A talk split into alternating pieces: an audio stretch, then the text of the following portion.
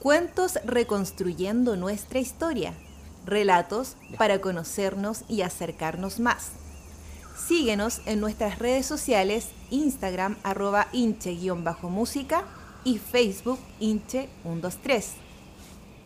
En el cuarto capítulo presentamos La nueva mirada de Ligüen, con la ilustración de Martina Chico Escobar, de 12 años. Ya, ya, ya, ya, ya, ya, ya, ya,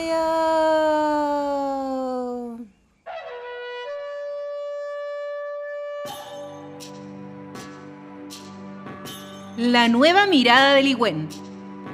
Ligüen salía una y otra vez a la puerta de la casa para ver si su chau, su papá, la venía a buscar para pasar el fin de semana en el campo. Ligüen vivía en la ciudad junto a su tía, ya que en el campo las distancias para llegar a la escuela eran demasiado grandes.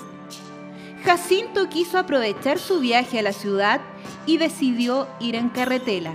Así aprovecharía de vender algunos productos de la cosecha, papas, manzanas, porotos, entre otros. Ligüen, llegó tu papá, dice la tía. Ligüen corre a mirar y no le gusta ver a su papá en la carretera.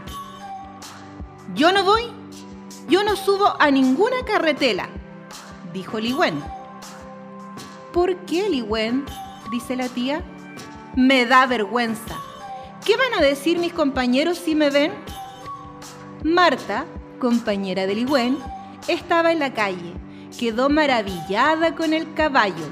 Le hizo tanto cariño que Rayito relinchaba como si fuera risa. Li Wen quedó asombrada al ver cómo su vecina disfrutaba del momento. Marta casi nunca podía disfrutar de la naturaleza y le pidió a Li Wen que le contara todo lo que viera en el trayecto como si fuera un hermoso dibujo. Li Wen comprendió, subió a la carretera con esa misión por el camino se fue dando cuenta de muchas cosas. Tanto observó que pudo notar que no todos los árboles eran de un solo tipo de verde, que no todos tenían la misma forma de las hojas. Se dio cuenta que algunos la saludaban moviendo sus ramitas y otros se quedaban serios viéndola pasar.